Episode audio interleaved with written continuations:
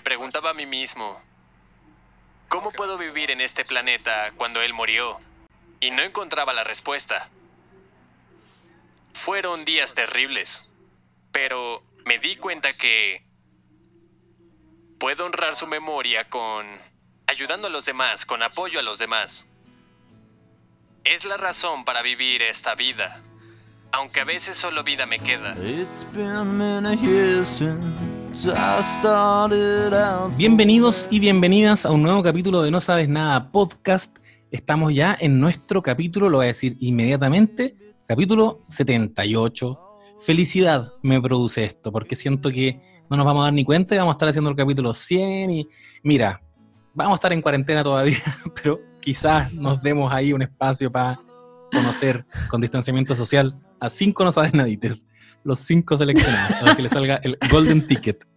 Eh, mi nombre es José Bustamante, me encuentro con mis amigas, mis camaradas Lula Almeida y la compañera Claudia Cayo. Vamos a hacer el capítulo de hoy sobre Nomadland porque ya nos metimos en terreno de los Oscar, ya estamos en temporada de premios vamos a hablar de em, cómo le está yendo a esta película en la temporada de premios, que ahora va por la categoría Mejor Película y otras más. Y además, relacionado con esto mismo y con esta tremenda ceremonia que se viene el día domingo, tenemos una sorpresita que nos pone muy contentes y que las, chiri, las chiris, la chiri les va a explicar un poquito mejor. Sí, tenemos la tremenda sorpresa porque este domingo 25 de abril, desde las 19.45 horas, en el canal de YouTube de Zapping, anoten bien, youtube.com slash Zapping Chile con 2P, vamos a estar comentando todas las categorías de los premios Oscar 2021. Es un streaming que será en modalidad segunda pantalla de la transmisión oficial, que es la de TNT. Eh, así que ahí vamos a estar. Acuérdense por eh, Zapping youtube.com slash zapping chile, TNT y otros canales, los puedes ver contratando zapping por tres meses, 11.900 pesos en zapping.com y también puedes probar siete días gratis sin costo alguno. Lo real y lo concreto es que el domingo 25 de abril, a partir de las 19.45, o sea, un cuarto para las 8, nos van a poder encontrar a eh, el equipo completo de No Sabes Nada Podcast comentando, haciendo la previa de la ceremonia y luego eh, vamos a estar ahí comentando los ganadores, entregándoles algunos datitos y cosas por el estilo y nos pone demasiado felices, así que eh, les vamos a estar esperando ahí en esa transmisión donde los vamos a estar leyendo y todo porque tiene chat en vivo, así que estamos súper motivados con eso y nos, nada, pues nos encontramos ahí el 25 desde el canal de YouTube de Zapping, youtube.com slash Zapping Chile, para que se agenden desde ya en sus pascualinas. Exacto. Importante es que todos los no saben ahí te vayan ahí en patota, porque el trasfondo de esto finalmente es que Zapping confía en que nosotros podemos llevar una buena cantidad de gente. Demostrémosle a Zapping que vamos a hacer caleta más que la chucha, viendo la ceremonia. Y que somos legión somos legión y, aparte que va a estar divertido porque ah, ¿cacharon lo que publicó don Sergio? Don Sergio Chama. Sí. Me cago, puedo llorar, puedo llorar ahora mismo con eso. Yo lloré cuando leí el post. Eso pasó, Te juro. para quienes nos escuchan porque esto está grabado, pasó ahora recién, pasó así como media hora. Don Sergio Chami. El post, el post. donde eh, vemos que don Sergio va rumbo a Los Ángeles para participar de la ceremonia y, eh, o sea, ese caballero yo creo que, bueno, vamos a hablar un poco de eso también hoy día a propósito de Nomadland probablemente, cómo logró eh, darle un, una, nuevas vueltas y nuevas aventuras a su vida de manera totalmente impensada. Lo encuentro increíble, sinceramente. Que envidia a don Sergio. ¿Qué quiere que le diga? Envidia a la gente que va viajando con don Sergio ahora la gente que está sentada al lado de don Sergio en este momento. Yo lo abrazaría y le diría, tápese don Sergio, tápese, si va a dormir, tápese, se no puede resfriar. Uy, me encargaría Que se abrigue. Que, se abrigue, sí. Él había sido invitado a, ceremonias y a premiaciones dentro de la región y no había ido porque le daba miedo volar. Dijo, no, yo prefiero que... Entonces mandaba saludos en video. Entonces es un hito gigantesco que haya tomado esta misión, como dijo él, de ir a representarnos a representarnos, porque me siento totalmente parte de esto. Sí, totalmente. en la ceremonia de los Oscars. No, y es bacán porque mientras todos estamos, o sea, dentro de todo, estamos súper preocupados por lo que está pasando con el COVID Y, y obvio que uno tiene, vive con constante miedo y entre ese en medio de ese contexto, él dice, esta es mi misión, onda, voy a ir a representarlo. Oye, es que me emocioné. De verdad que me emocioné demasiado con el posteo. Nosotros lo subimos a No Sabes Nada podcast a nuestro Instagram, pero también si es que quisieran seguir a don Sergio, pueden seguirlo en Sergio-Chami, donde está compartiendo un montón de fotos y, y, cosas relacionadas a cómo le ha ido al documental en, en estos meses. Es emocionante. Yo le escribí a don Chami la otra vez. No, ¿qué le pusiste? Me clavaste el visto viejo. No, mentira. No, no, lo, quiero mucho, lo quiero mucho. Pero, pero obviamente que él no debe manejar las redes sociales. Es que me desespera mucho, lo quiero mucho. Entonces le escribí como. Hoy hacía reporte. Fue un agente topo. Usaba WhatsApp, hacía FaceTime. Capaz que sea él. y, decidió deliberadamente no, no contestarme. Le, mm, le dije que le agradecía mucho por, por la felicidad que le ha entregado a este país y lo dejaba cordialmente invitado a conversar con este humilde podcast sobre su oh. experiencia, sobre eh, cómo ha sido para él este fenómeno y todo eso. Qué tierno. en el futuro. Y te dejo el visto. Me clavo el visto. Así es la vida. Oye, bueno, pues. Y hoy día entonces vamos a comentar esta super peli. Em, que es, bueno, yo a mí todavía me falta ver varias palos, Oscar, la verdad. Oh, pero a mí me gustó. Eso no más quiero decir. Sí. Eh, ¿Quién resume esta cosa? ¿Lo hago yo? Yo lo puedo hacer. Eh, bueno, hoy día vamos a estar comentando un poquitito cómo ha sido el camino de Nomadland a los premios de la academia, porque para llegar a los premios de la academia hay que pasar un montón de otras cosas, otras ceremonias y otras instancias. Y hay que partir diciendo que este 2020, o sea, la temporada 2020-2021, ha sido muy extraordinaria y no de grandiosa, sino de diferente, porque las habituales actividades que se realizan en los visionados de películas o de promoción no han podido realizarse de manera presencial, entonces todo ese lobby que se hace por parte de las productoras para levantar o instalar algunas de sus películas en la temporada de premios ha ocurrido de manera súper diferente a cómo sucede eh, normalmente en un año donde no hay confinamiento ni nada. Entonces, em, Nomadland es lo que vamos a comentar hoy día, es una película eh, estadounidense de drama que está escrita y dirigida por Chloe Yao, pero que eh, está basada en un libro que se llama igual, eh, Nomadland Surviving America in the 21st Century o Sobreviviendo a la América en el siglo XXI, que es un libro que se publicó en el 2017, lo escribió una periodista gringa que se llama Jessica Bruder em, y que se dedicó a explorar el fenómeno de personas mayores como adultos mediana edad que eh, luego de la gran recesión del año 2008 adoptaron este estilo de vida nómade, que es básicamente gente que Em, se hace de una, de una casa rodante o de alguna camioneta más grande, qué sé yo, eh, y se va recorriendo Estados Unidos trabajando en diferentes empleos por temporada, pero que no se queda en un lugar fijo, sino porque la vida es muy cara, sus pensiones, sus seguros no les cubren totalmente y luego de haber trabajado incluso toda una vida, eh, simplemente no les alcanza, entonces se entregan a esta vida eh, nómade. Esto es súper común en Estados Unidos, obviamente que ocurre también en otras partes del mundo, pero em, en Estados Unidos es como un fenómeno real que ha sido estudiado, que se han hecho reportajes y bueno, Jessica Bruder escribió este libro y ese es el punto de partida de esta película que está eh, escrita y dirigida por Chloe Yao, está protagonizada también por la grandísima Frances McDormand que interpreta a Fern Em, es una historia súper sencilla. Eh, Fern alguna vez eh, tuvo un trabajo estable y qué sé yo, pero en un momento de su vida perdió a su esposo, su esposo se murió, eh, y todo esto sucede en un contexto social y económico que es súper poco amigable, es precisamente la recesión del 2008.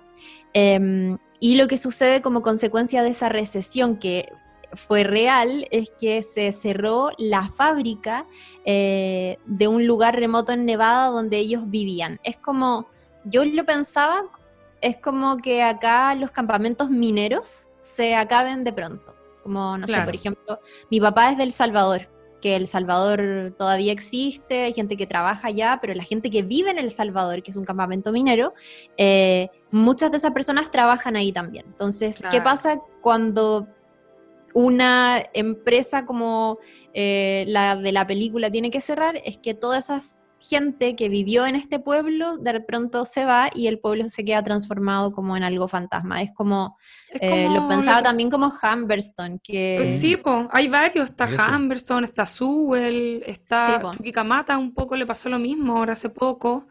Es Exacto. algo, claro. En, en Estados Unidos es un poco más común que existan estas ciudades, tengo la, la impresión, que se construyen alrededor de una fábrica en particular y que es la que le da trabajo a toda la gente. Y claro, ocurre que cuando estas fábricas o quiebran o hacen esto, ¿no es cierto?, como del outsourcing, como de llevar esa producción fuera del país, la gente de todo un pueblo se queda sin pega y por eso tenemos eh, los casos de algunas ciudades de Estados Unidos que en algún momento fueron muy prósperas y que de pronto son significado de pobreza, como es, no sé, Detroit o todo ese tipo de lugares, ¿no es cierto? Muy, muy gringo ese, ese conflicto. Eh, y, y bueno, esa es básicamente la historia que Frances McDormand interpreta a esta mujer, a Fern, que de pronto se queda sin el pueblo donde armó eh, este matrimonio, donde trabajaba, su marido se muere y ella se queda un poco a la deriva, eh, con una pensión que no le alcanza, que simplemente no le alcanza para mantener la vida que tenía hasta ese entonces. Entonces, lo que sucede es que eh, transforma una camioneta pequeña en una van que tiene, que obviamente le permite tener un lugar donde dormir, donde comer, en fin, y se va a recorrer Estados Unidos, onda, los más diversos paisajes que tiene Estados Unidos, desiertos, costas, en fin, mientras va tomando ciertos trabajos temporales y va haciendo su vida como nómade. Eh, la gracia de esta película, una de las gracias es que... em, es, es una ficción, obviamente, pero está súper cruzada con la realidad desde lo documental, me atrevería a decir incluso, porque eh, a medida que este personaje, Fern, va viajando por diferentes partes y tomando trabajos temporales, va relacionándose con otros nómades. Algo que muestra Caleta la película es el sentido de comunidad que existe en estas Mm. personas nómades que se van topando en diferentes eh, lugares.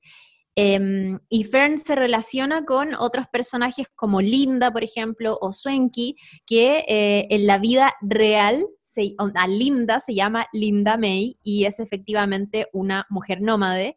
eh, y Swenky también, y así aparecen otros personajes que también son nómades en la vida real. Em, así que eso, eh, más o Sí, menos de eso va, va la película. Sí, es realmente para mí uno de los aspectos más interesantes, más llamativos. Yo la vi sin cachar ese antecedente y como que fui parando como para googlear porque me dio una sensación de que había como una textura muy realista en, en las interpretaciones de ellas y, y me recordó de hecho en ese sentido a The Florida Project. Creo que Sí. no sé si aquí la Lula Sí. puede aclararlo, pero para mí esto es un poquito Mumblecore, ¿o no?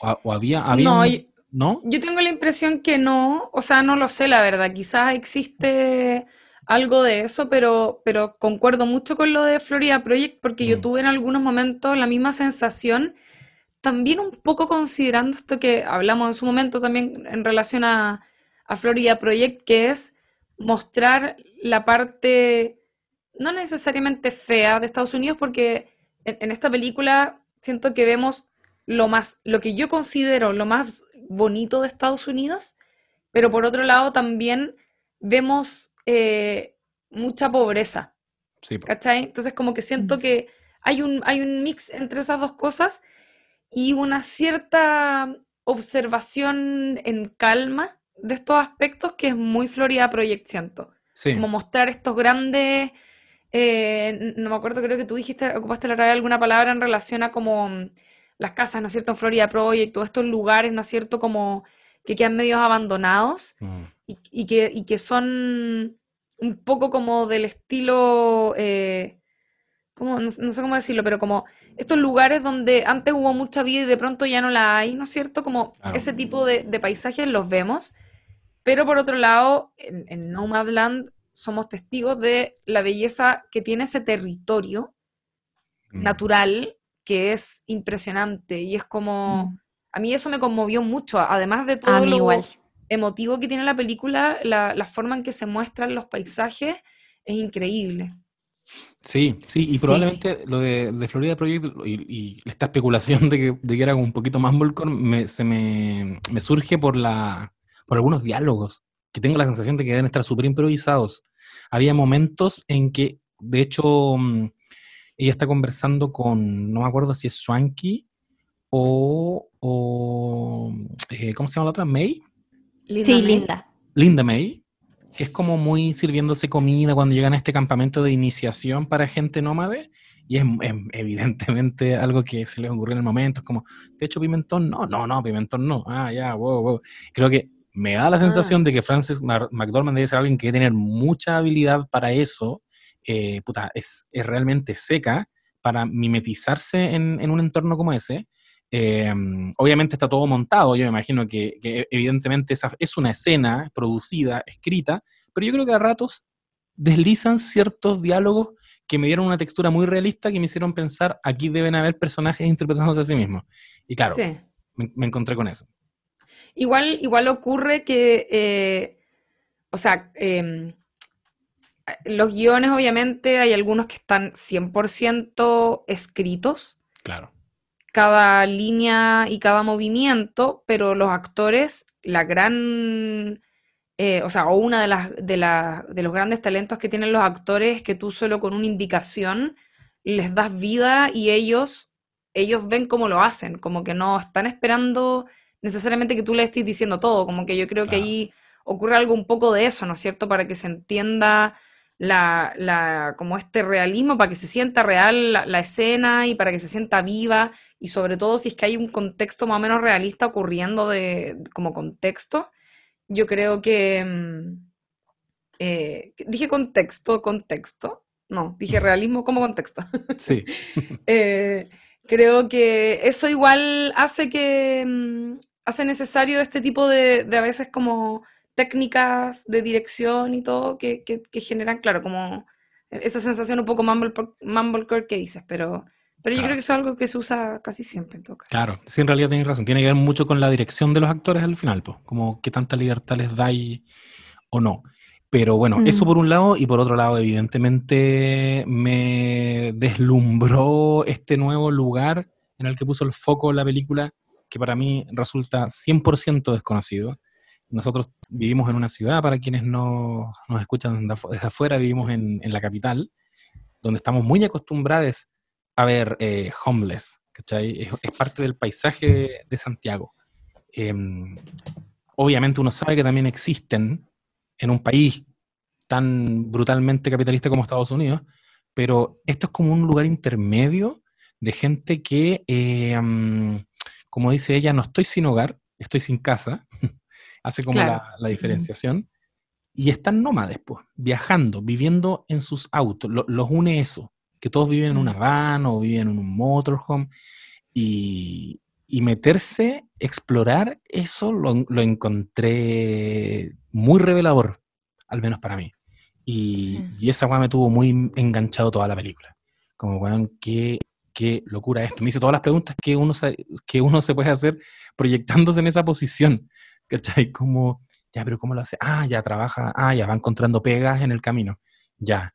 Ah, pero igual, ¿qué sería peludo? ¿Aquí dónde encontraría una pega realmente si me quisiera un día mandar a cambiar? Pero, pero Sí. les funciona, po. Y, y- y pese a que son eh, eh, eh, personajes errantes que se van solos por la vida, igual naturalmente te vas dando cuenta de que, de que somos una sociedad gregaria y, y- y hace nexos con otros que están en la misma que ella.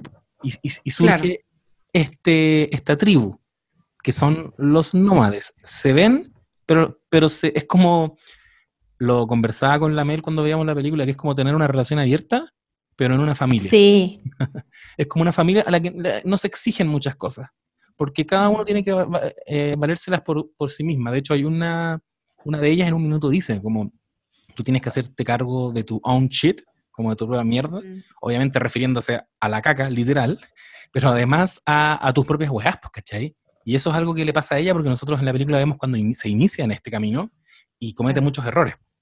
y, pronto tiene que entender que, mira, eh, va a tener que saber defenderse porque optó por la vida de soledad, pero absoluta.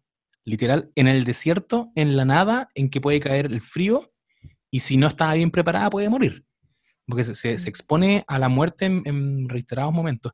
Y, y, eso lo encontré bacán, como que igual la película te dice que está bien, pero igual tenéis que tener alguna conexión. Alguien tiene que haber por ahí que te dé una mano en algún minuto en el camino. Sabéis que eso yo lo encontré muy, muy, muy bacán. Eh, de hecho, Bob Wells, que es uno de los nómades que sale en la película, que se interpreta a sí mismo, que es probablemente el nómade más famoso que hay en Estados Unidos. Él tiene, de hecho, un canal de YouTube que es bastante popular, que lo tiene hace un par de años, que se llama Cheap RV Living. Y también es el fundador de una organización sin fines de lucro que se llama Homes on Wheels Alliance, que está dedicada a ayudarle a personas que quieran optar por este estilo de vida a transicionar a esto, porque no es una cosa fácil y hay que aprender incluso a conocerse a uno mismo antes de lanzarse como eh, a la carretera, podríamos decir.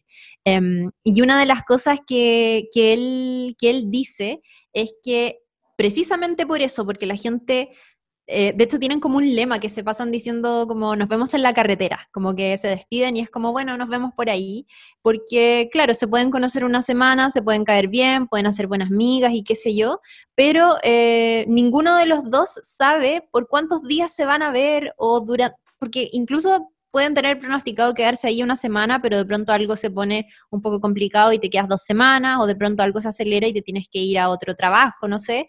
Entonces es como muy eh, libre y muy a la deriva hasta cierto punto. Y él dice que precisamente por eso es como que no hay tiempo que malgastar. Si te caes bien, te aprovechas al máximo. Eh, y por eso él tiene la noción de que la gente nómade conecta como a un nivel mucho más profundo que la gente, eh, no sé, pues que sabe que el otro día se va a ver en el trabajo. Eh, y me hizo mucho sentido con las relaciones que de hecho establece Fern en esta película. Eh, quería decir también que, eh, bueno, esto que hablábamos como del realismo que tiene la película es algo que Chloe Yao, que es la directora, ya había explorado antes. De hecho, ella hizo una película hace un par de años que se llama The Rider, que para quienes les gustó Nomadland, les recomiendo que la vean, em, porque una de las cosas que más se le alabó en esa película fue precisamente el realismo con que abordó una historia eh, real. O sea, de hecho, está como basada en una estrella de rodeos, en un, chico que se dedicaba como a, los rodeos, eh, y tiene un accidente. Y, y Chloe Yao se sintió como tan eh, atraída por la historia de este chico que tenía además una hermana pequeña, que tenía problemas de aprendizaje y además, bueno, vivían con su papá, que tenía problemas de alcohol, en fin, y, ella se sintió tan atraída por esta historia que fue donde Brady, que es este, mm, este eh, jinete, y le ofreció hacer una película donde él, su hermana chica y su papá se interpretaran a sí mismos. Y eso es The Rider, eh, que es es como una manera de dirigir súper especial eh, y que a ella le sale súper bien, porque yo imagino que tampoco debe ser como decir, ah, ya, voy a dirigir una película súper realista, le voy a pedir a esta gente que se interprete a sí misma. No, pues, no funciona, no funciona así, no es tan fácil. Y creo que hay que tener una sensibilidad muy, muy, muy especial para meterte primero en esos mundos y para lograr que en la cámara se refleje como no sé, por los sentimientos reales de esas personas, que no son actores, eh, o que las relaciones entre ellos mismos, que no son actores entre sí, también queden como bien en cámara para una película que se plantea como una película de ficción dentro de todo. No sé si me explico, es como sí, no es fácil. Y creo que hay que puro aplaudirle eso, eh, porque, o sea, de ahí viene todo lo que la reconocieron por esta película de Rider, finalmente la llevó a tomar este, este proyecto de Nomadland. Y solo decir que ahora se va a pegar el salto algo totalmente distinto porque va a ser em, Eternals en el universo cinematográfico de Marvel, que es una cosa nada que ver, pero que va a estar ahí también representando. y me pone muy feliz. Qué locura. Lo que hicimos, pero bacán. Yo quería comentar que mm, igual también, a propósito de lo que hablábamos al comienzo del capítulo de la gente topo, a mí algo que me ocurrió fue que encontré que era esta película es como una especie de agente topo, como en el sentido de también retrata las vidas de personas que están un poco en el ocaso de su vida, pero en una situación que siento es, es aún más compleja, porque retrata una vejez a la que todavía le queda mucho tiempo por vivir, en algunos casos, pero a las que ya no les quedan hitos por vivir, por así, por, así decirlo. Como que mm, eh, en La gente topo, por ejemplo, igual me pasó mucho que me recordó muchas películas, a propósito de lo que hablábamos de eh, Florida Project, como que con esta película me pasó mucho que pensé todo el rato en Into the Wild, por ejemplo, pero, pero a la vez era como un Into the Wild real, no como un cuico caprichoso que se va a meter a las patas a los caballos voluntariamente para, qué sé yo. Que hace em, ghosting a la polola. no, y, además en, en, en, Into the Wild pasa eso, que es como un loco pituco que como que se va a explorar la naturaleza sin conocerla, como, y de una forma eh, un tanto impulsiva, diría, a partir de no haberse ido más preparado, ¿cachai? En este caso es un Into the Wild, pero muy realista en el sentido de que ella viaja por estos parajes, pero que son donde la naturaleza también es, es en parte, eh, puede llegar a ser problemática y a la vez hermosa, ¿no es cierto? Pero hay ciudad también entre medio y a la vez también hay miseria y pobreza, ¿cachai? Es como, es real este viaje, no es un capricho, ¿cachai? Eso me pasa.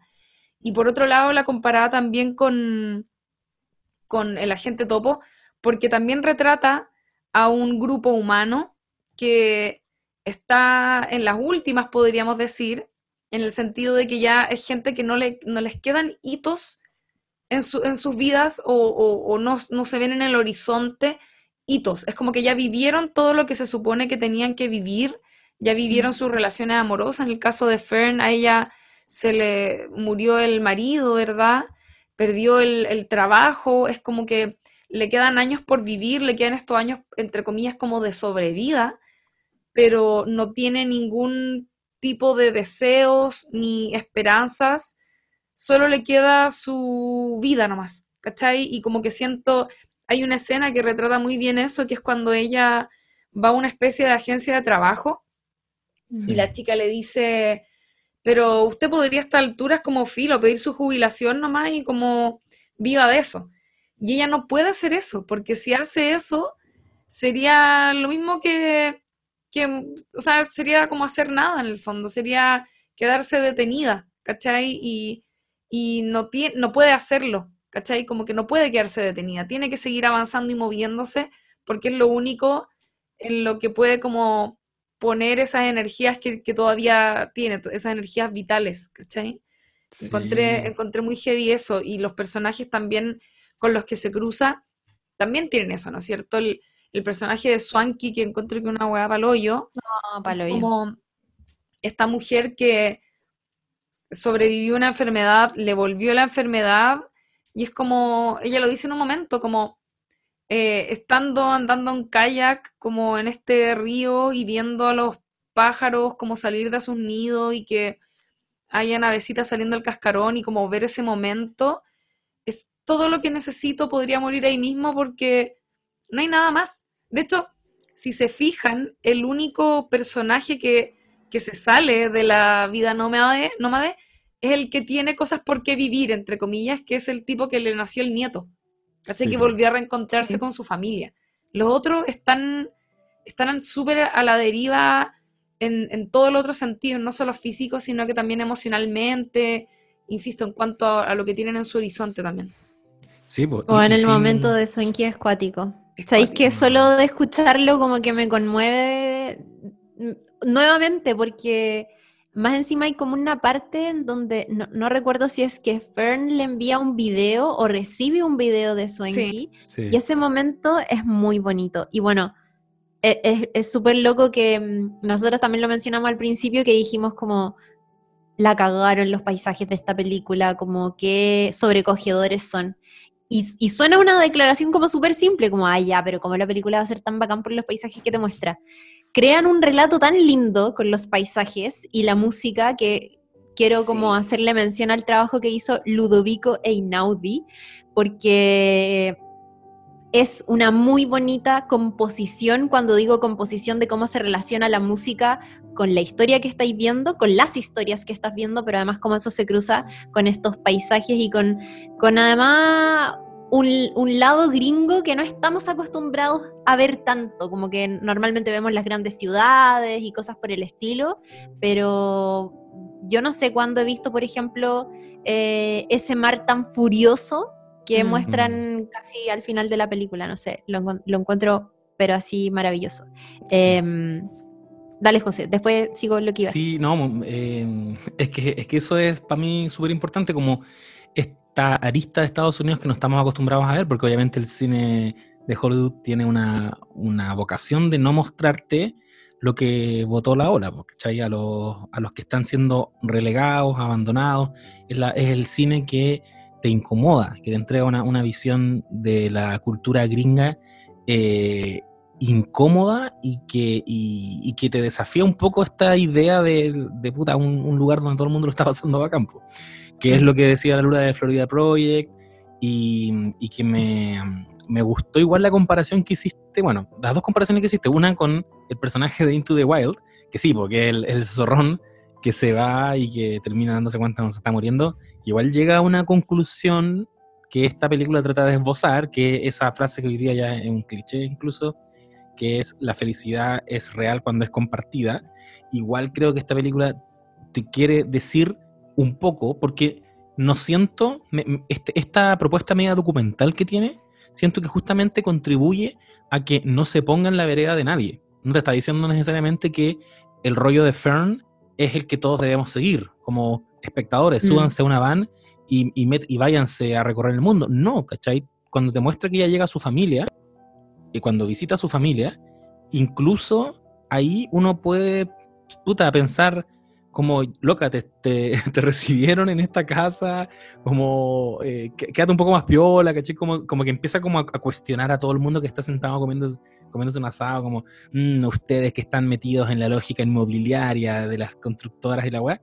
Pero yo, yo creo que la película igual te pone ese momento para decirte como, mira, quizás esa también es una vida válida, ¿cachai? Como que siento que es observacional. Evidentemente está ahí todo el rato muy íntimamente vinculado con Fern como protagonista y, es súper necesario porque ese es el drama que queremos explorar, ese es el mundo que nos interesa, el de los nómades. Eso es lo nuevo que te estamos mostrando. ¿Para qué te vamos a mostrar lo demás? Pero sin embargo, me gusta que se cruzan cositas, como por ejemplo lo que decía la luna de este caballero que igual deja de ser nómade en un momento y se va a ver el nacimiento de su, de su nieto y que, y que un poquito antes vimos al hijo conversar con Fern y decirle como, bueno, mi papá no lo conozco mucho, ¿cachai? Igual como que medio que nos abandonó. Entonces ahí uno tiene una mirada de ser nómade distinta, como ya, igual el caballero se fue, a la, se fue un día y, dejó igual a un cabro tirado, ¿cachai? ¿Cuál es la mirada que tiene el hijo sobre eso? Pues, ¿cachai? Quizás ahí no es tan épico. Y eh, eso me pasa un poquito con, con Into the Wild, pues también. Que, ahí, que ahí también se nos hace más evidente, como es cero épico lo que hace este, este cabro. Es como que, oh, estoy cansado, es como un cabro universitario, está, está en otra posición. Y sobre Agente Topo, que está súper cuático lo que decía, y porque de hecho, eh, al final lo que nos muestra la Agente Topo y lo que nos muestra Nomadland es que son dos formas distintas de llegar a, a una edad, de llegar a la tercera edad y que el hecho de haber optado por un camino o por otro no hace tan distinto el final, ¿cachai? Como que Fern es una persona que, por ejemplo, no tuvo hijos eh, y que en el camino perdió a, su, a, su, amor, al amor de su vida, murió su esposo. Y, ese es como el, rollo que ella arrastra. Y de hecho lo dicen también explícitamente, la sensación de que si no, de que si él no, el si él murió, yo acepto que murió, entonces parece que no hay testimonio de lo que viví con él. No, no hay nada, ¿cachai? No, más encima mi pueblo y la casa donde vivimos ya no la puedo habitar. O sea, no queda nada, solamente vive en mi memoria. Te, entrega una mirada como súper brutal de, de, de, no haber, porque por último uno podría decir, ya, pero tiene hijos, ¿cachai? No tiene hijos, no hay nada que la una a él más que sus recuerdos, pero en la casa de reposo del monte, en, en, en el agente topo, hay familias, ¿cachai? Hay personas abandonadas, pese a que tienen una prole, ¿cachai? Gente que las podría estar visitando permanentemente. Entonces, está súper interesante, y probablemente después vamos a hablar más de esto, que hayan confluido todas estas películas en esta ceremonia de los Oscars, que te están hablando, de, te están hablando en el año de la pandemia, te están hablando de las reflexiones que hemos hecho, yo creo, todos durante este año, pues, que hemos estado más existencialistas y estamos pensando qué pasa cuando no podéis trabajar y no podéis producir, eh, qué hay a tu alrededor, ¿cachai? ¿Qué pasa cuando un gobierno como el nuestro privilegia la producción económica versus la vida de las personas, ¿cachai? ¿A quién le importa la weá que me está pasando? ¿Qué jefe le está preguntando a sus empleados cómo, cómo, están, ¿cachai? Si se les murió un familiar o no. Nos hacemos los hueones y seguimos, seguimos, seguimos para adelante nomás. Y no mandan justamente te dice, te habla de gente que dijo que no. Hay una señora ahí que cuenta que fue a sacar su pensión, se dio cuenta de que la pensión no era una mierda, y dijo, puta, agarro mi auto, me voy a viajar y, y pico, nunca más ahorro. Me sale mucho más barato. Y más encima conozco el país. ¿cachai? Entonces me, me, es muy interesante que se hayan, hayan confluido Agente Topo, Nomadland, Soul, que, que, a mí también me conmovió mucho. Yo les conté que yo, uff, con esa película me fui a la mierda. Me, me, me, remeció mucho por otras cosas, pero que no son tan distintas. Y, y entiendo que hay una película que no he visto, que es eh, The Father, que también te habla de la, de la vejez encuentro loco, no, no, no, sé, no creo que haya una agenda detrás, pero es como interesante cuando, que, que, de repente los Oscars te demuestran como una foto de, mira, esto está pasando en el mundo hoy día. Estas son las reflexiones que estamos teniendo. Siento que hay como un triangulito que se completa en los ejemplos de películas que, en todas las películas que hemos mencionado acá, que es como una punta es lo que pasa con la memoria, con los recuerdos, con qué así, con... Eh, una memoria cuando la estás perdiendo básicamente en el agente topo o cuando todo ese pueblo donde hiciste tu vida desaparece o cuando por bueno, razones de salud vas perdiendo efectivamente eh, todos esos recuerdos tan claves, que fueron tan claves para tu vida, para construir lo que eres. Eh, otra punta del triángulo me parece que es eh, las elecciones de vida que haces. Eh, y la tercera es como curarte, curarte de dolores. Como Fern tiene su procesión, que es su marido, haber perdido el lugar donde vivió, en fin. Don Sergio en el agente topo viene saliendo de perder a su esposa y elige meterse en este proyecto porque necesitaba algo que hacer, un aviso en el diario, ¿cachai? Es como, no sé, me parece que sí, y, y te encuentro toda la razón con eso, no es casualidad que confluyan en este momento este tipo de temáticas que si bien obedecen a historias súper diferentes y que incluso son de diferentes edades, países y todo, pero nuevamente los relatos son universales finalmente, como que se, las emociones son universales y a eso obedecen las historias que, que hemos estado viendo esta temporada.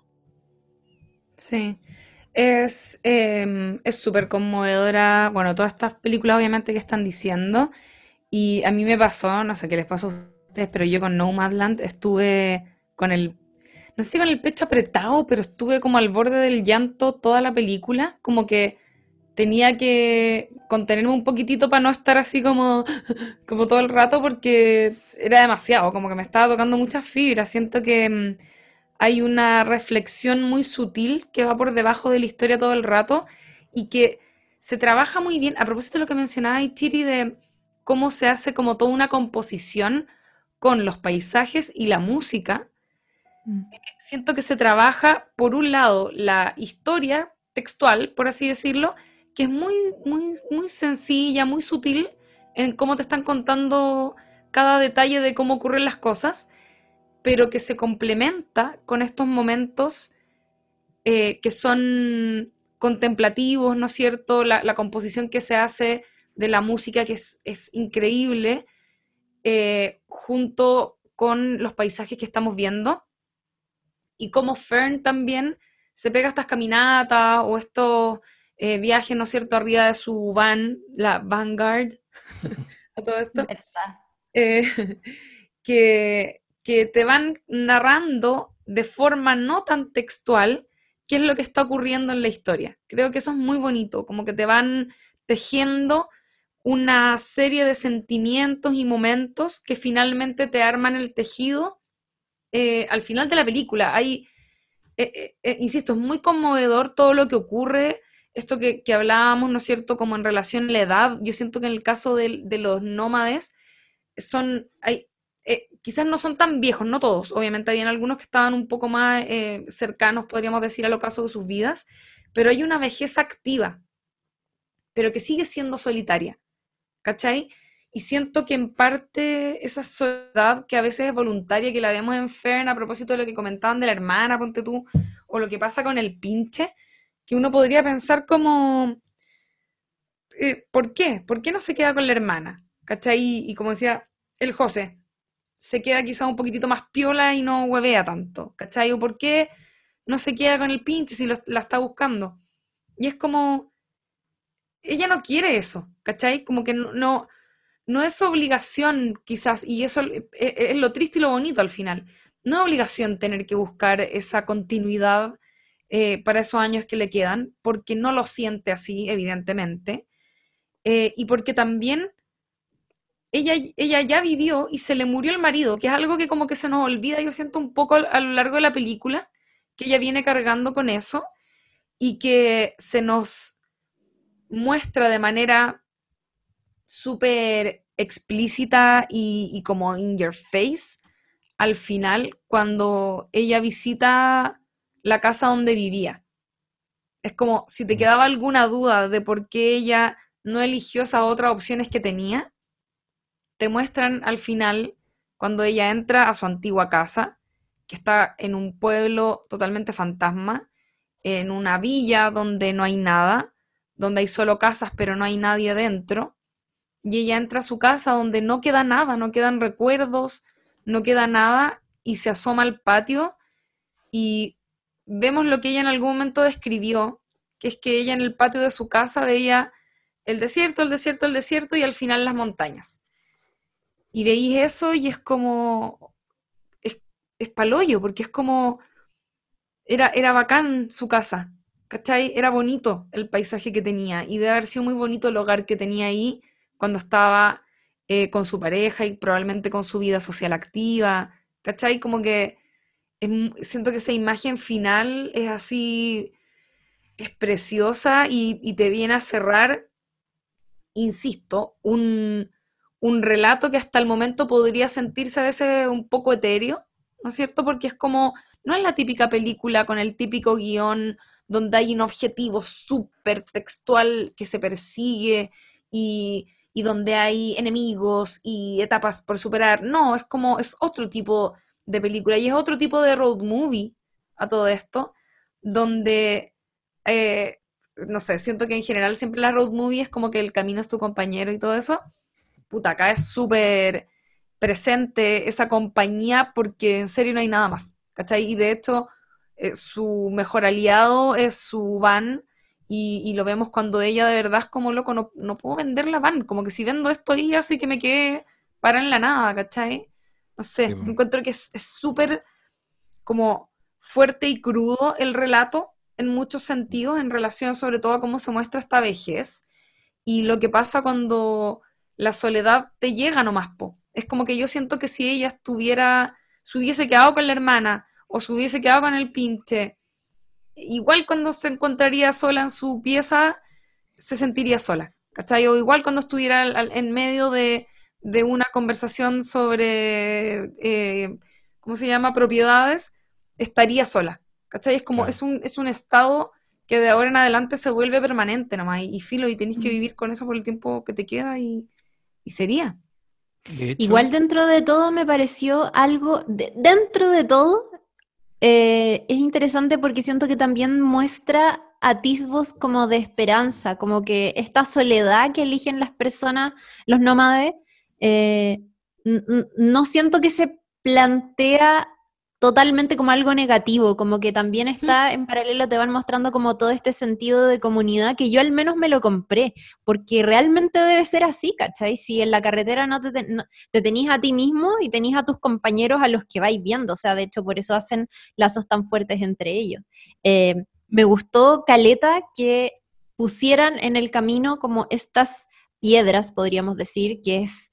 Eh, son como ofertas que a uno que lleva una vida súper convencional dentro de todo, eh, le parecería súper atractivo, que es como tiene la posibilidad de quedarse con su hermana, que encima tiene plata, ¿cachai? Que podría ayudarla, que de hecho creo que le, ofrece como hasta dinero o algo así, ya ni me acuerdo. Em, pero está esa alternativa y luego está la alternativa amorosa de, de rehacer tu vida, una nueva relación de pareja, no es necesario que tengan hijos, se llevan súper bien, son, ya, ya han sido compañeros en la ruta, ¿por qué no pueden construir una vida juntos, establecidos en esta granja, en este lugar y qué sé yo? Pero para mí es como, si ya rompiste el estilo de vida tradicional que llevabas antes, ya no, no hay vuelta atrás, simplemente ya no necesitas eh, volver a los otros moldes que te había impuesto la sociedad. Como ya si ya rompiste con esa vida que tenías antes, ya no necesitas una pareja, ya te tienes a ti mismo, como que podí hacer las elecciones que queráis, básicamente. Mm. Eh, no sé, me quedé con esa sensación pese a todo. Y pese a ese final, oh, maravilloso, loco, que es como, yo creo que me quedé muchos minutos escuchando la música y como pensando en esas imágenes. Después retrocedí y me devolví como a un montón de escenas y todo. Em, pero no sé, creo que eh, también, no sé, como que los gringos no tienen precisamente el sentido de comunidad en sus cabezas. Eh, y me gusta mucho que esta película les haya enrostrado un poquitito en la cara que las comunidades sí existen y son buenas y están... Y, y, la gente que está viviendo en comunidad y que está aprovechando todas las cosas buenas de eso, es gente que precisamente se ha salido del molde gringo, capitalista, tradicional, que no opera solamente en Estados Unidos, obviamente, que está en otras partes, pero no sé, eh, lo encontré muy bonito. De hecho, en una mm. parte, el, este como especie de líder que tienen, que los inicia, es como, es como, tú lo mencionaste antes, como un... Bob. Bob, que es como un gurú en, ser nómade, se tira el, rollo directo sobre el capitalismo y, estar sometidos y esclavos del dólar, el, buen... Sí, full marxista. Me gusta. Él de hecho se, define así, como dice, loco, yo acá no, no voy, trato de no dar muchas opiniones políticas, pero si me tuviera que definir, lo leí en una entrevista por ahí, decía, eh, soy claramente de izquierda bastante extrema, como para Estados Unidos, ¿cachai? Qué bacán, qué, bacán que eh, cuando uno se encuentra con gente de izquierda en Estados Unidos, es como, oh, el weón bacán, podríamos conversar. Eh, me pasa con David Simon, nada que ver esto, pero el, el creador de The Wire, ese ah. weón nunca le he leído una definición política, pero es terrible comunista, es terrible ultrón. Y bueno, hemos hablado, lo hablamos en el capítulo también cuando hablamos con el Seba Ayala, que The Wire también tiene una vocación hiperrealista y de mostrarte esas aristas de la sociedad feas, pues, ¿cachai? Baltimore es el patio trasero, es el, basurero de, Washington. Pues. Y, y, mm. ese es el rollo que él te quiere mostrar. Em, quería decir que al final la sensación que me deja es que la película es casi que uno podría igual encasillarla y encontrarle los hitos del viaje del héroe, si quisiera. E, están, y, por sí sola la película es la historia de una, de una mujer que emprende un viaje y que... y el momento del viaje que nos muestra es como de reforzar una decisión que ella tomó para su vida como que ese es el pedacito de vida que nos quisieron mostrar, porque por eso aparecen esas piedras que decís tú, como la, cuando se ve seducida a, abandonar este camino que ella tomó y, verse seducida puede ser como, por ejemplo, que la hermana le abra las puertas y se acuerde de que puta puede vivir súper calentito y cómodo en una cama, o que, o que un personaje aparezca, se la jotee y le proponga volver a tener una relación monógama, normal, con una familia que ni siquiera es su familia. De hecho, hay un momento en que ella lo hace súper evidente, ella, ella como que se tienta a quedarse ahí. Eh, mm. De partida, en varios momentos le ofrecen cosas, le ofrecen como hacer vínculos y ella siempre parte rechazándolos, como cuando la amiga le dice, anda al campamento, tú soy amateur, te va a ayudar a aprender a vivir de nómada. Y ella dice, no, no, no, gracias. ¿Qué pasa después? Pasa una noche en que las temperaturas bajan mucho y una mujer se acerca y le dice, oye, eh, todo bien, puedes quedarte en el estacionamiento, pero hay una iglesia a dos cuadras más allá y, te pueden recibir y puedes dormir bien, porque la temperatura va a bajar mucho esta noche. Y ella, no, no, tranqui, me las puedo arreglar. Bueno, esa noche te muestran que está súper incómoda, que, que, se abriga lo máximo que pueda, pero no puede seguir durmiendo. Se sale de la van y se queda, y muestran que está como esperando que se haga de día. Eh, una wea horrible. Alguna vez me pasó como en un campamento, terrible, así como por favor que, que llegue una luz de sol, porque estoy congelado y mojado. algún día vamos a contar esa historia. Y, eh, y, ella ahí decide irse al campamento. Inmediatamente después la vemos llegando y se encuentra con la amiga. Entonces, tiene esos momentos como un tira y afloja. Eh, después em, hay una seguidilla de momentos que para mí la expusieron también a las inclemencias de la naturaleza. Cuando ustedes hablaban del paisaje, para mí el paisaje es un personaje también porque es muy bello, pero también es súper hostil es súper peligroso. Le pasa con el frío eh, y le pasa después también en, el desierto, cuando andan como en este tour. Hay un momento, no sé si percibieron esa weá, pero ella se pierde. Y eso es súper fácil que te pase en el desierto. Eh, he escuchado cuando fui a San Pedro de Atacama que cuando te bajáis tenéis que tener, pero es que nunca perder de vista el auto. Porque es súper mm. fácil que tú bajas de repente, miráis para atrás, no viste más el auto y empezáis a caminar en dirección contraria y cagaste. Ya nunca más llegaste al auto y te pilló la noche. y yo sentí... No, perderse en el desierto es... es la muerte. Eh, y, de hecho, em, yo sentí la ansiedad de ella en ese momento, como que ella se mm. hastió de este grupito de turistas y fue como, ah, me voy, y se fue a caminar. Se fue a caminar y de pronto empezó como a caminar rápido y fue como, conche tu madre, no sé dónde está el grupo, y aparece este personaje que es el señor que se la joteaba y le hace un gesto como, hey, Fern, y ella lo mira y como que ahí recién me da la sensación de que ella decide, puta, igual necesito gente. Cuando no puede cambiar la rueda del auto, cuando va a pasar una noche cagada de frío, cuando se puede perder en el desierto, necesito que aparezca un weón que me diga, hey, acá estoy. Y ahí ella va a la familia, acepta la invitación de conocer a la familia de este tipo y, y es súper incómodo igual porque es como lo que dice la Lula, a esa edad empezar a ser parte de, este, de esta vida de otra persona, que yo creo que a ella le, se le hace muy evidente en la noche cuando él está con su hijo tocando el piano, y ella como que los mira, está como muy deleitada con la escena, pero también debe pensar, yo no pertenezco acá, ¿cachai? Es su familia, es su hijo viéndolo tocar el piano y, no puede pasar la noche en la casa y se va a pasar la noche en la van y al día siguiente se va.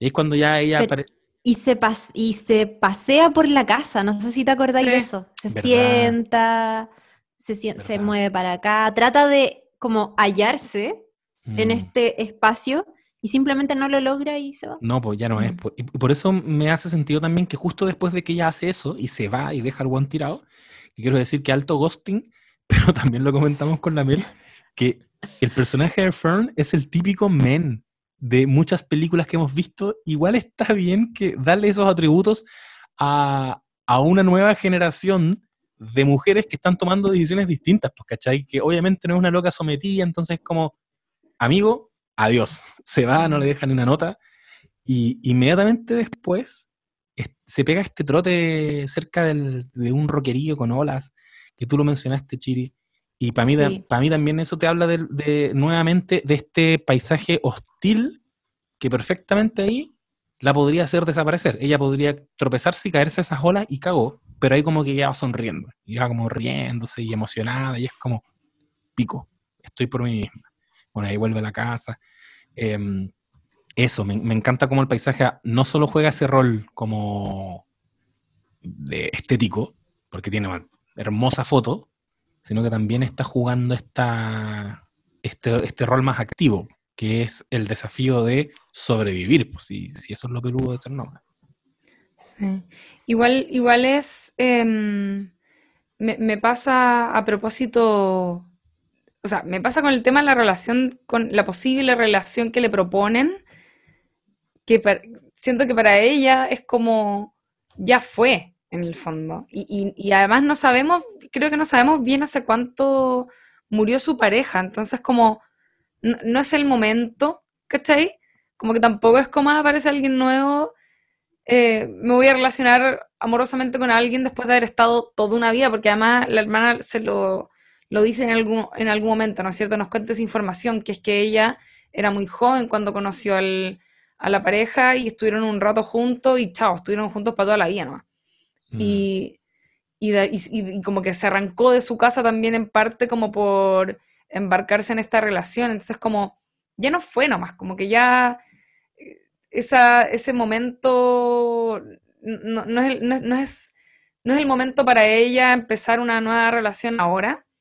Y, y, lo que sí pensaba como en esto que decía la Chiri de ver esperanza, que yo, es, que eso me gustó mucho la película, siento que tiene como, te muestra esperanza, pero en lugares impensados y de formas impensadas, porque yo creo mm. que todos podemos como imaginar la esperanza de distintas formas y probablemente tenemos una, eh, un formato más o menos común de qué, de qué imaginamos como, como esperanza, por así decirlo, ¿ya?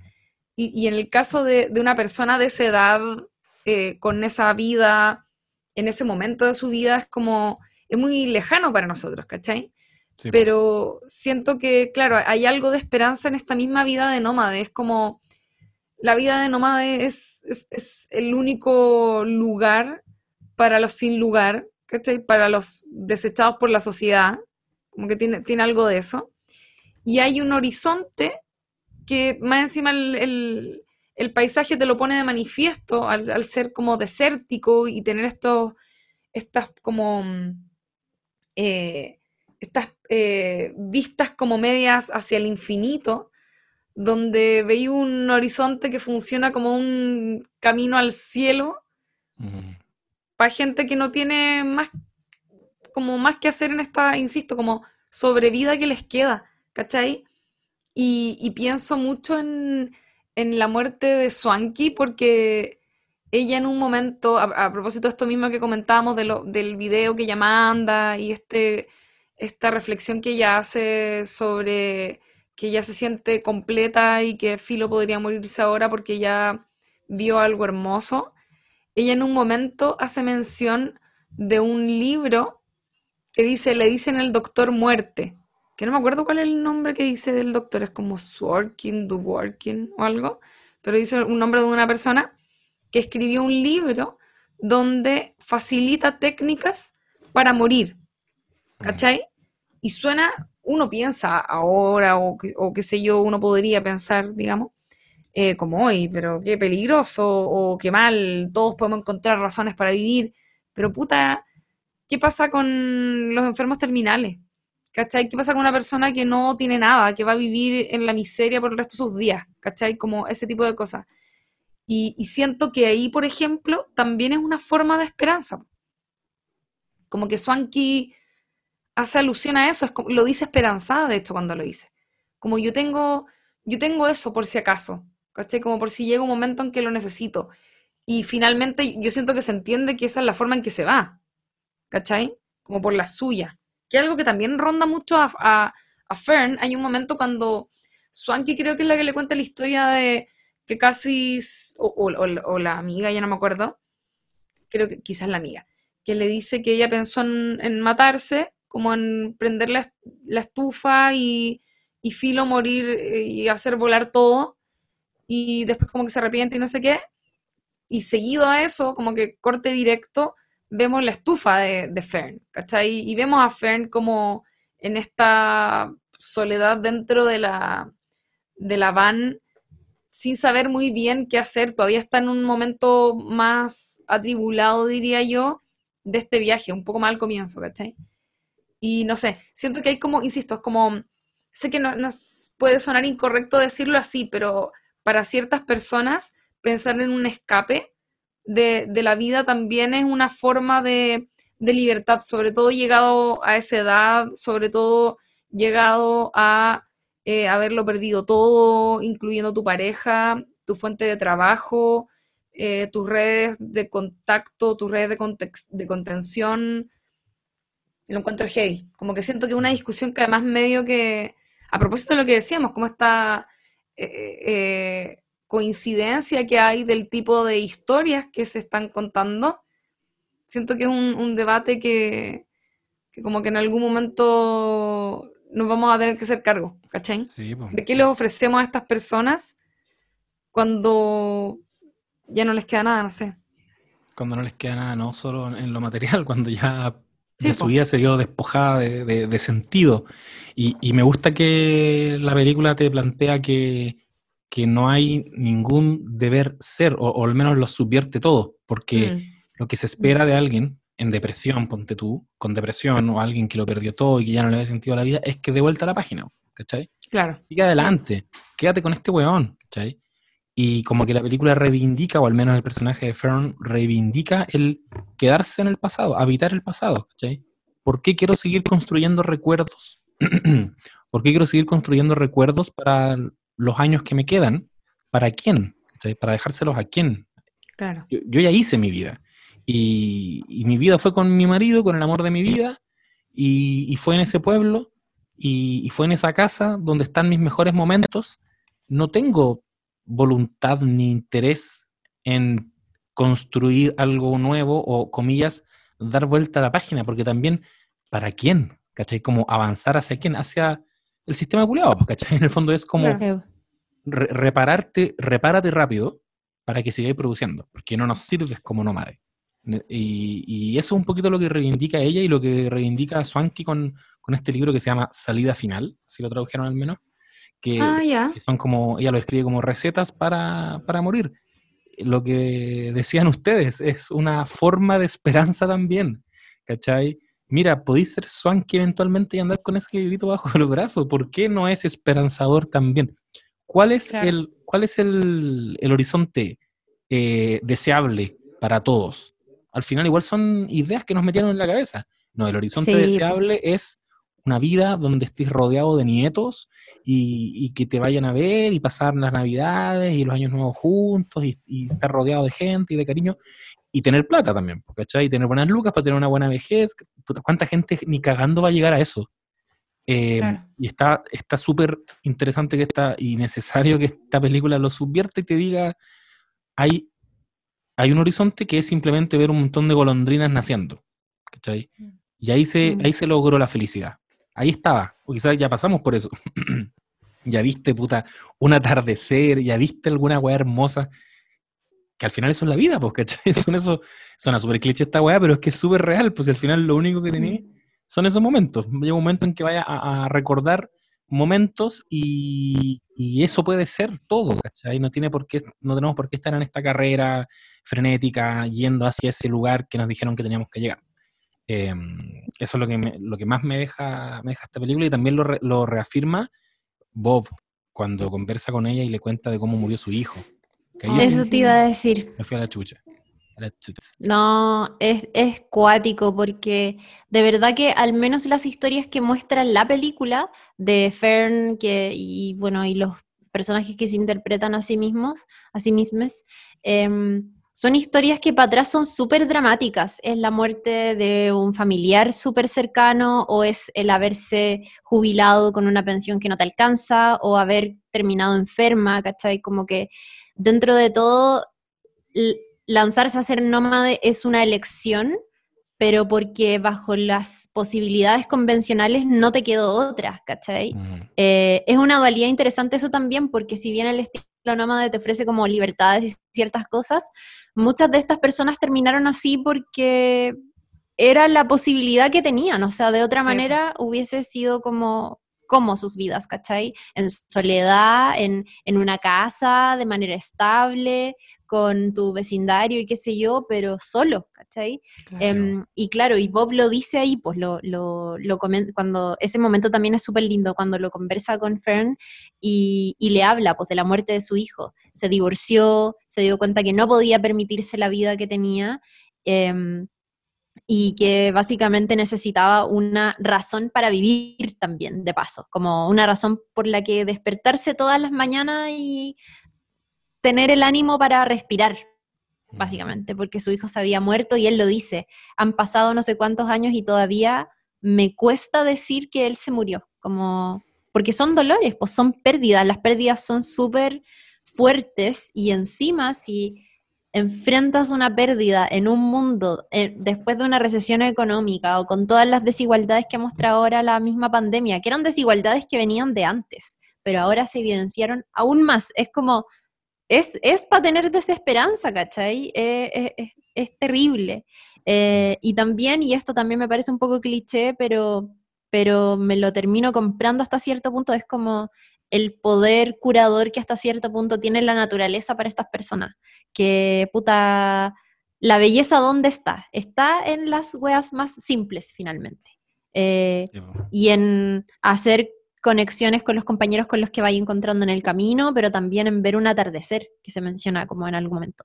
Eh, y al final de la película, Fern se enfrenta como a este paisaje súper em, a este mar que está súper violento en un día de lluvia, grandes marejadas y qué sé yo, y ella ya eligió no quedarse con, esta, con este hombre que, con el que había conectado y que le ofrecía como toda una vida, un poco volver a lo tradicional, ya eligió no quedarse con la hermana y está sola, pero mirando este paisaje y dentro de todo es como, es lo que elegí, me tengo a mí misma y me quedo con esto, como mm. no hay más redondito, para mí al menos, no sé. Sí, totalmente. Me dio particularmente pena la escena de Bob porque él es uno de los que se interpreta a sí mismo. Y sí, ese llanto era real. Es real. de hecho, estaba leyendo acá que él habló con, a, la, a la directora sobre la muerte de su hijo. Dice aquí, le sugerí que podría escribir eso para la próxima escena. Y aunque le tomó un tiempo, perdón, ella le dijo a él, le sugerí que podría escribir eso para la próxima escena y aunque le tomó un tiempo sentirse cómodo haciéndolo, el día que vino a verme me dijo, creo que estoy listo. Así que le mostré las páginas del guion que había escrito para él, que fueron efectivamente sus propias palabras de la noche que habíamos hablado. Porque ella compartió con toda esta gente y ahí fue recogiendo las historias. Entonces, esas lagrimitas de Bob, cuando le dice que me pregunté si era digno de vivir en un mundo donde no, no estuviera mi hijo, y se pone a llorar, y ahí decide que su vida va a ser eh, hacer, ayudar a otros.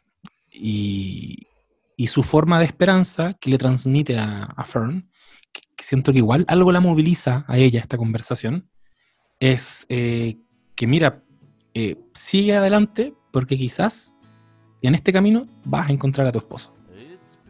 a tu esposo, al que falleció obviamente, no vas a encontrar a un nuevo esposo eh, va, a aparecer. Yo creo que yo creo que nos vamos a reencontrar, que hecho una mirada un poquito más cristiana. Claro. Igual a ella le hace, le hace, le esboza una sonrisita, como mira, voy a seguir adelante. Sí. Eso. Sí, es verdad. Sí, es verdad. Una de las cosas que dice Bob en sus videos es que uno de sus objetivos para hacer el canal y para enseñarle a otras personas eh, cómo es transitar hasta este estilo de vida muy diferente es dentro de todo hacerles saber que hay opciones, ¿cachai? Hay opciones muy diferentes a lo que probablemente vivieron 40, 50, 30 años de sus vidas, pero que hay opciones y que hay gente dentro de esa opción que no se enmarca en lo tradicional, que está efectivamente siendo feliz o que está viviendo tranquilamente. Eh, que no está enfermo, enfermas en sus casas, abandonados, deseando, eh, no sé, por el cariño permanente de sus hijos que están viviendo en otra ciudad. Es como, son, se han vuelto independientes en sí mismos, incluso en una edad donde se supone que ya tienes que empezar a ser un poco dependiente del resto. Mm. Eh, no sé, me encanta Bob y me creo que todas las historias en verdad de los nómades eh, reales son los puntos más conmovedores de la película. O sea, sí, había muchas historias acuáticas. Hay un momento en que están todos sentados frente a la fogata y, está súper bueno ese momento porque te muestra las diferentes razones por las que podías llegar a eso. Hay una señora que dice, yo tenía un amigo en La Vega con quien habíamos hecho un montón de planes. Eh, se compró un yate pensando que se iba a ir a no sé dónde. Y se retiró y falleció al poco tiempo. De ahí quedó el yate, en el garage. Entonces yo dije, no quiero que mi van quede ahí tirada. quiero, quiero usarla. Me acordé de, una compañera de trabajo, de hecho, que falleció también ahora no hace mucho tiempo, una secretaria de ahí de la Facultad de Arquitectura donde yo trabajo.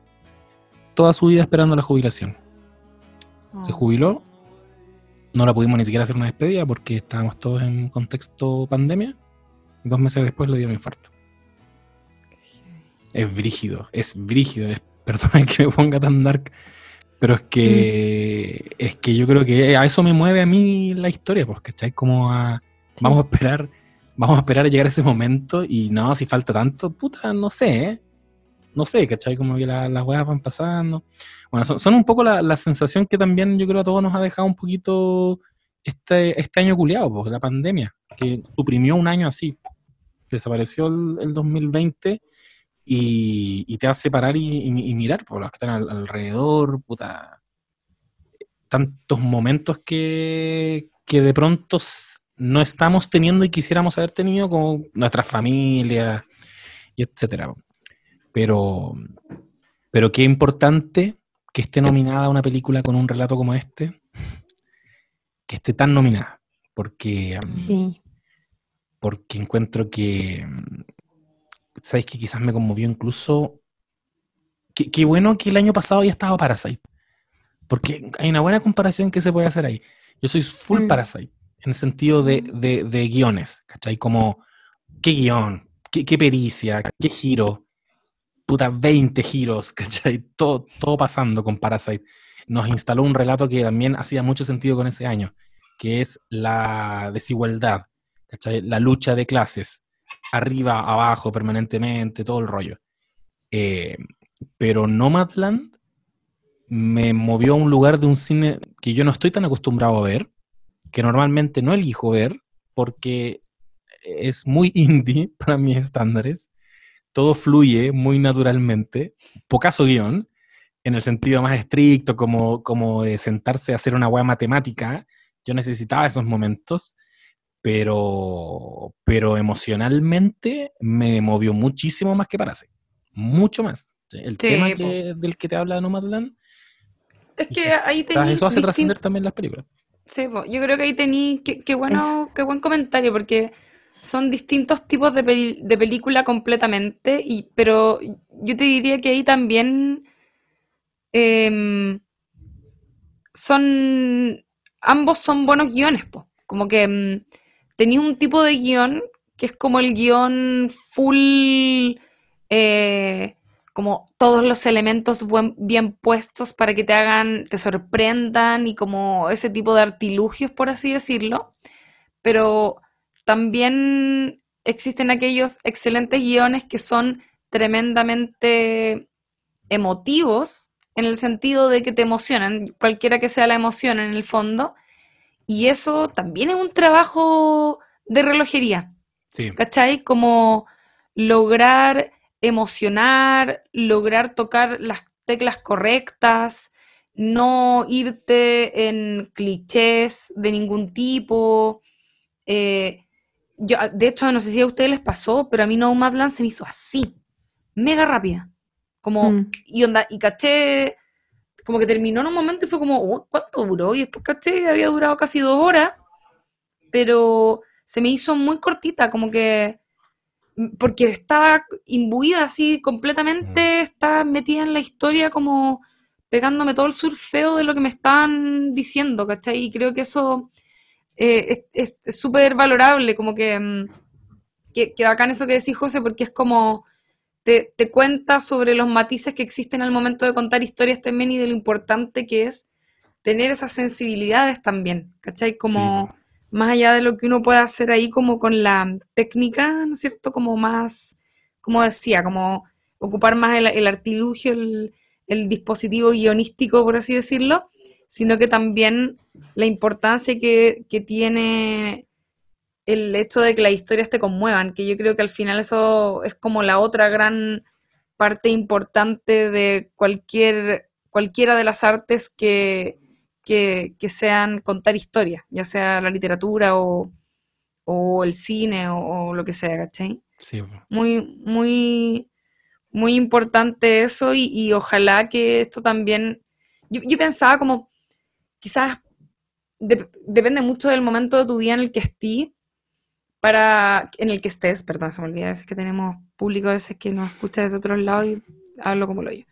Pero, mm, se me olvida también que, o sea, perdón, eh, iba a decir ayer, que también pensaba como, hay personas que quizás no les va a tocar la fibra este tipo de, de historias porque depende mucho en el momento en el que estemos para conmovernos con una historia así. ¿Cachai? Ya puede ser, puede ser por edad o, o por, no sé, la realidad que, en la que vivamos, ¿cachai? Como que creo que hay distintas películas y de hecho, de pasada, a propósito que el José siempre dice como lo estaba conversando con la Mel, lo estaba conversando yo con la Mel hoy día en la mañana. ¿Perdón? ¿Qué? Así es, José. La Mel conversa con personas. Problemas. Eh, pero mi novia prefiere a mi amiga. Eso estaba haciendo ayer. Ah, pero, Oye, yo también estuve hablando caleta con la Melissa hoy día en la mañana. ¿Viste? No, sé, aquí ya... Hagan un podcast, pues. eh, pero lo estaba hablando a propósito de esto mismo, porque era como, la cagó como al final hay películas que te tocan la fibra en un momento de tu vida y, y en otro momento no. ¿Cachai? Y yo, le decía a propósito de... Eh, hay una película de, de Terrence Malick, que es un director muy bacán y que también tiene películas así muy emotivas y con un tratamiento, uff, algún día podríamos hablar de él mucho. Eh, y yo me acuerdo hace algún tiempo cuando salió El Árbol de la Vida, que creo que ahora está en Netflix y me encantaría volver a verla, porque cuando la vi en el cine, cuando salió, yo no entendí nada y la verdad fue todo muy confuso y entre que me aburrí me quedé hasta el final igual, pero yo no me conmoví. Y me acuerdo que una de mis mejores amigas me dijo como, onda, me estás bromeando. Yo lloré toda la película, ¿cachai? Como estaba así para la embarrá, ¿cachai? Y yo, oh, como que yo no, me, no sentí nada, ¿cachai? Pero claro, o sea, probablemente a lo mejor la veo ahora y entiendo cosas que en ese momento no entendí, ¿cachai? O a veces depende de cualquier wea, andáis con el ánimo raro y simplemente la película no te entró, o qué sé yo. Pero iba a decir todo esto porque eh, encuentro bacán que tenga estas nominaciones y todo, porque creo que si bien es una sensibilidad que me tinca que quizás puede llegarle más a gente un poco más mayor o de repente, no sé, lo pensaba a partir de la gente todo, pues como quizás si eres una persona muy joven, eh, tus abuelos, nunca tuviste abuelos, tus papás son gente joven, quizás vaya a ver a la gente topo y no te va a generar tantas cosas cómo le va a provocar una persona que a lo mejor sus abuelos murieron hace poco, o tiene a sus abuelitos muy viejitos, o sus papás muy viejitos, o uno está muy viejito y veis lo que se te viene, ¿cachai? Como que depende mucho de ese tipo de cosas. Y, y creo que, y lo digo a propósito de que yo igual creo que la empatía es algo que uno puede totalmente cultivar, que, que igual encuentro bueno, y me he dado toda esta vuelta para decir esto, que se visibilice este tipo de historias para que gente que a veces no vería este tipo de películas, como lo que dice el José, que a lo mejor él no hubiese visto esta película, se sientan con la curiosidad de verla y conocer estos mundos que a veces son muy lejanos para nosotros. ¿Cachai? Como que cierto, siento que despierta sensibilidades y eso nos entrena mucho el músculo de la empatía. ¿Cachai? Eso me pasa. Como que bacán, bacán que, que existan estas historias y que no sean tan indie, sino que estén al alcance de, personas de todo tipo nomás. Sí, bueno, yo creo que en el... Ese que tenía apagado el micrófono, que ver. Yo creo que en, el, en lo que decíais sobre los momentos en los que te pillan las películas es clave. Ahora igual creo que, que, los momentos como que todos los vivimos de formas desordenadas a veces. Hay cosas más naturales, como obviamente alguien muy joven, no sé, un adolescente, es probable que no lo conmueva la muerte de los papás porque debe pensar que sus papás son inmortales versus alguien que está en edad en que ya los papás empiezan a fallecer, ¿cachai? Como que, pero, pero, pero hay momentos que son más personales que, que, que yo creo que están medios desordenados en la forma en que los vivimos, ¿cachai? Y, y a mí, al menos la fibra que me toca, muchas cosas, me, me, me, conmueve por muchos motivos, pero, pero la fibra es que igual, en, ustedes saben, yo con mi pareja hemos tenido conversaciones que tienen que ver mucho con el futuro, Justamente el, el futuro de la relación, de formar familia eventualmente, qué posibilidades hay, queremos realmente eso, quién tiene esa weá realmente resuelta en la vida. Eh, como que uno siempre está esperando, al menos yo, persona que, que sí ve hijos eventualmente en su vida, como que esperáis que, que ese momento va a ser una especie de iluminación, como una epifanía, como ahora, en verdad, pareciera que esa weá no, no llega nomás, ¿cachai? Entonces te empecé a replantear, o, o llega, no sé, ¿qué, ¿qué, hay detrás de eso? Y, y, y, esa reflexión sobre el futuro y esas inseguridades sobre el futuro, una película como Nomadland también te las, te las chanta en la cara, po, porque ella fue una persona que por X motivo, por ejemplo, no, no quiso tener hijos, ¿cachai? Y siento que esa es como la frecuencia en la que me, me, me empuja a, a, reflexionar y hacer ese ejercicio de empatía que decís tú, ¿cachai? Voy a ser yo, Fern, en el futuro. Eh, voy a ser la hermana de Fern en el futuro, que tiene una familia muy convencional. Eh, ¿Dónde nos vamos a, a ubicar todos? Y, y, aunque me conmovió mucho, me acuerdo cuando yo vi Soul y les comenté que, que lloraba a mares, y ahí tú me dijiste, Lula, que sí, mira, yo no la encontré, la, la Chile también, como que sí. no encontré tanto, y, y, y, a mí Soul me, me, pateó probablemente por los mismos motivos, me iba a decir, me, me, pegó una patada ahí en la guata, eh, porque te, me, me, metió en otro momento que también tiene que ver un poco con la edad que tengo, con procesos que estoy pasando, no sé si con la edad, con, es la etapa finalmente, sí. y reflexiones que ha movilizado también el, el encierro y la pandemia, que tienen que ver con sacarte de esa carrera frenética en la que estamos y que le digan a este personaje que, que él estaba todo el rato tratando de llegar a un lugar que es eh, ser una estrella de jazz y, y, en esa, y en esa carrera loca por convertirse en esa weá, que le digan, eh, eh, loco, no es eso no es la vida necesariamente. Y le ponen a este personaje, a este otro personaje, que, que su, su, lo que lo moviliza, su sentido o su vocación, entre comillas, es vivir. Es una persona que sabe vivir. Y me mandó a la mierda un poco esa noción como de, de saber vivir, ¿cachai? Como, ¿qué tanto estáis disfrutando los pasos que estáis dando en la vida o estáis simplemente como en clic, dejando que pasen nomás? Porque calmado, Sorteando que ya etapas porque es lo sí. que viene. Esto, esto, es lo que tengo claro. que hacer. Y, y miré para el lado y vi a la Mel y dije, ella sabe vivir. me pasó esa weá, como que es, tiene una forma tan distinta de enfrentar las cosas, como una persona que está atesorando un momento y dije, oh, el weón tonto. ¿Cuántas veces he andado corriendo, cachai? Y no me he sentado a conversar, weas como importantes. No, es que, es que la reunión culiada, no, es que, es que el podcast. Y después te, te ponía a pensar y decís, como, oh, qué quieto.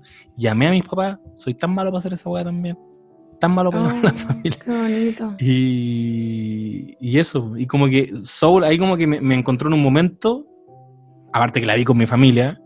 Eh, ah, no, ya, está, está ya. Mm, estaba chao. la Nere, estaba mi familia. Pero no todos los que la vieron en ese momento les conmovió tanto, yo era el único. El único no, y, es que depende. Entonces depende mucho como de la etapa en la que está. Y ni siquiera es la edad, es como el momento. Y capaz sí. que un día la vea y diga, esa weá me conmovió. Porque va pasando por procesos. Quiero decir algo, yo, yo, pienso como, y hay como reflexión onda final igual, pero como creo que eh, ustedes se dan cuenta lo privilegiados, privilegiadas que somos de tener no solo el espacio, sino que la lucidez mental o el espacio para tener la lucidez mental de hacer este tipo de reflexiones en este momento, porque eso que estoy diciendo, José, te escuchaba y yo decía, oh, como, esta, esto lo podría estar diciendo un hombre a sus 60 años o 65 años en relación a cómo ha vivido su vida tan apresurado y no le ha prestado atención a su mujer que, a su pareja que eh, es distinta, ¿cachai? Como, eh, o cómo no le prestó suficiente atención a, no sé, la vida de sus hijos, o, ¿me cachai? Como que sí, siento que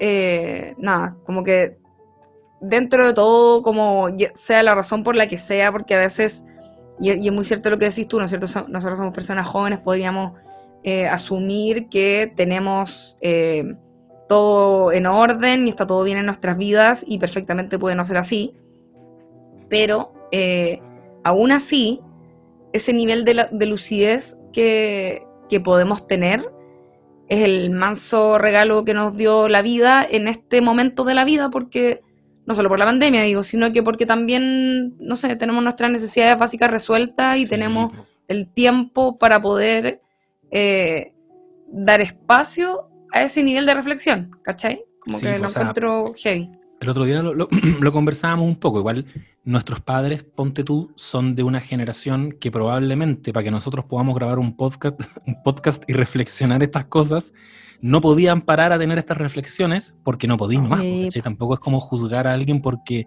mi papá probablemente, que tiene sesenta y tanto y yo creo que recién está teniendo, las está teniendo porque nos mandan unos WhatsApp así brígidos, como Oh, sobre mirar alrededor y darse cuenta de, bueno, todas estas cosas que estamos conversando. sí. Y, pero que no pudo, ¿cachai? Tenía que parar una casa, tenía que. Puta, era otra generación. Era una generación que tenía que postergarse para que algún día ese cabro chico hiciera alguna weá mucho más útil que hacer un podcast. Perdón, papá, pero no, pero como que, como que hay un privilegio. pues, Evidentemente es un privilegio, pues, como tener estas, estas reflexiones. Lo es, totalmente, de nuestra generación. Eso. Perdón, chiquillos. Estamos estoy llorando. No, Es pero que, bueno. Yo estoy así como aguantándome, pero ya. me No, yo estoy encalló, pa'l hoyo. Ya me mi No, igual. Pero bueno. es Eso que, weón, han pasado demasiadas weas como No, pa'l pico. Sí, pues. en el último año, ¿cachai? Es, oh, no sé. Es brígido. Solo quiero decir que estoy muy de acuerdo. Y que es real eso que decían, como que nosotros ahora estamos muy tranqui, son las 23:40 y estamos grabando un podcast. Y todo bien, haciendo reflexiones sobre una película que vimos que va a estar en los premios de la academia, pero en estos momentos hay gente que, bueno, no tiene plata para comprar pan, ¿cachai? Como que más encima hoy día, o sea, bueno, estos últimos días ha estado toda esa polémica del bono clase media Mm. que me tiene podrida en lo personal y como que, no sé, es muy terrible. No, es horrible. Sí, es horrible. País culiado. País culiado deprimente. En el momento en que más lo necesitábamos, desapareció. El momento en que más necesitáis al Estado presente, padecimos las consecuencias de, de un momento tan terrible. Sí. Pero bueno, no sé cómo avanzar o simplemente lo dejamos hasta acá. Sí, Eh, no, mira, estamos, ¿o no? O sea, sí, estamos listos. Yo solamente eh, quería decir entre medio onda, como ya para salir de, de toda esta conmoción, que el 25 son los premios de la Academia en una ceremonia que va a ocurrir en Los Ángeles, que pese a todo y a todo el atraso que, que ha tenido eh, la temporada de premios, la ceremonia, una de las que más se atrasó, fue precisamente esta, porque la Academia estaba, entre otras cosas, empecinada y esperanzada, diría también, como de poder hacer una cosa presencial dentro de todo. Entonces atrasaron la ceremonia, 25 de abril fue la fecha, es este domingo, em, y eh, lograron hasta cierto punto hacer algo un poco presencial bajo estrictos protocolos de seguridad, o sea, por eso de hecho don Sergio Chami va viajando porque existe la posibilidad de ir a Los Ángeles, pero... em, como con así protocolos muy estrictos y todos. Solo repasar eh, un poquitito la carrera de esta película que se que, ahora, de hecho, el, domingo ya como que se enfrenta a su desafío mayor. Decir que se estrenó el año pasado en Venecia, donde se quedó con el León de Oro. Años anteriores, el León de Oro, que es el premio máximo de este festival, lo- el año pasado, por ejemplo, lo ganó eh, de manera súper extraordinaria eh, Joker de Todd Phillips, el año anterior Roma, Alfonso Cuarón, The Shape of Water de Guillermo del Toro, o sea, siempre películas que están súper presentes posteriormente en la temporada de premios.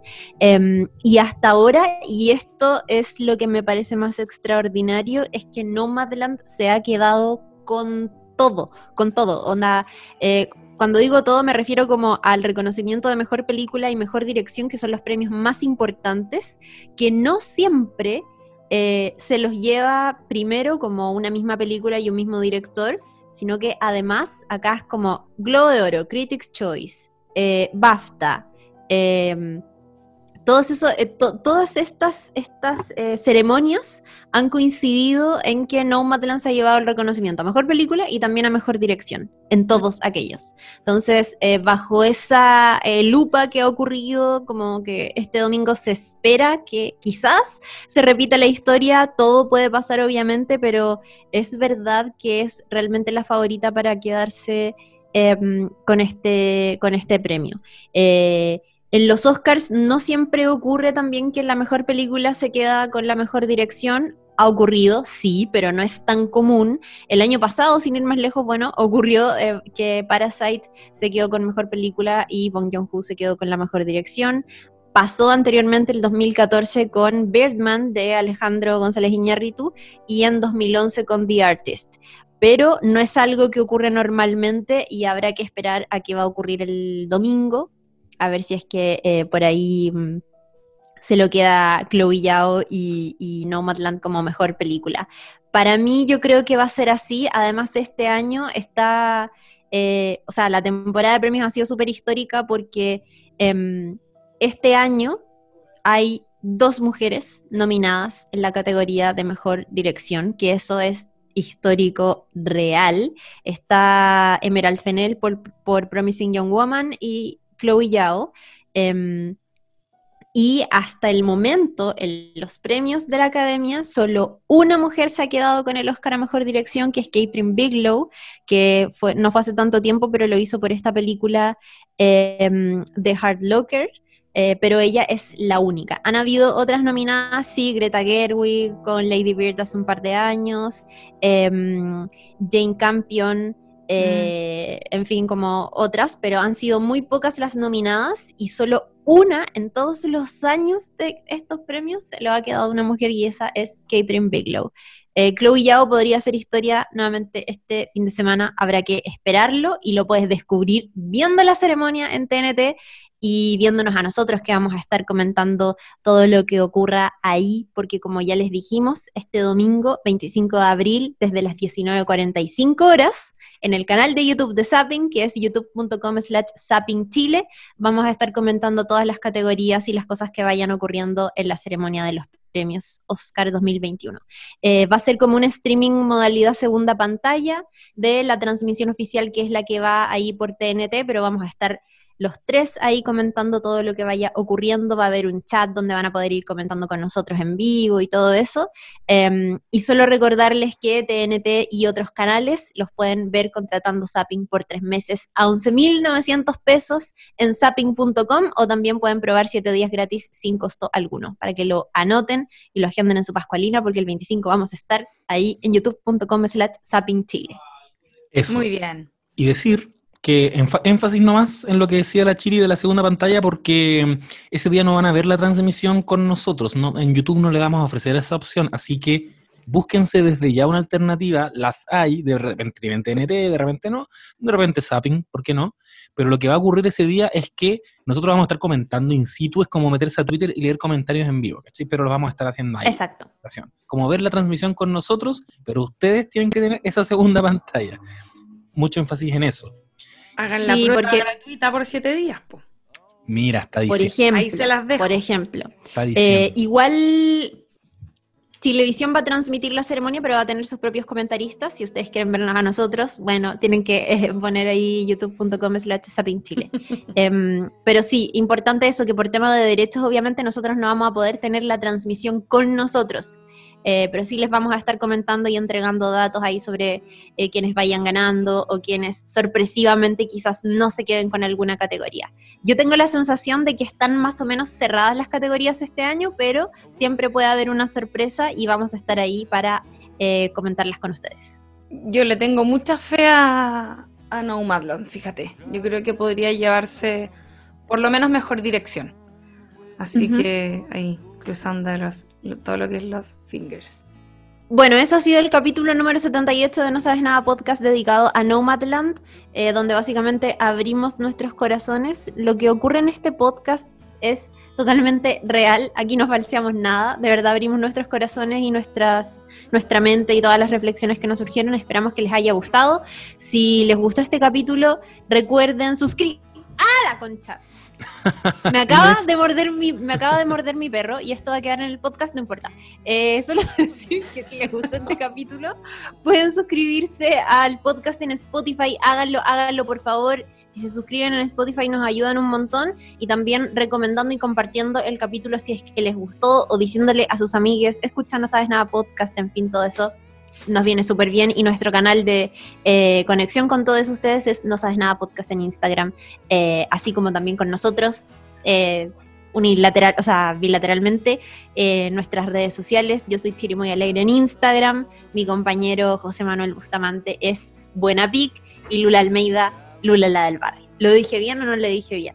Fantástico. Mejor que lo, que lo dije yo. Oye, va a salir el momento en que vino acá Satán y me hostigó. Sí, Mira, claro. hace honor. No importa. Adiós. Chao, chao. Adiós. Chao, chao. Bueno, perdón. Es que justo se le abrió la puerta y el coleado viene y como que ya está. No sé si cacharon que en un momento yo estaba como acá, en un momento terrible, y estaba.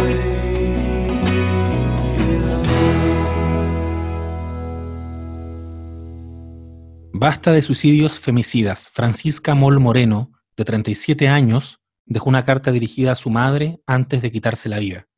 En marzo de 2019 había hecho la primera acusación.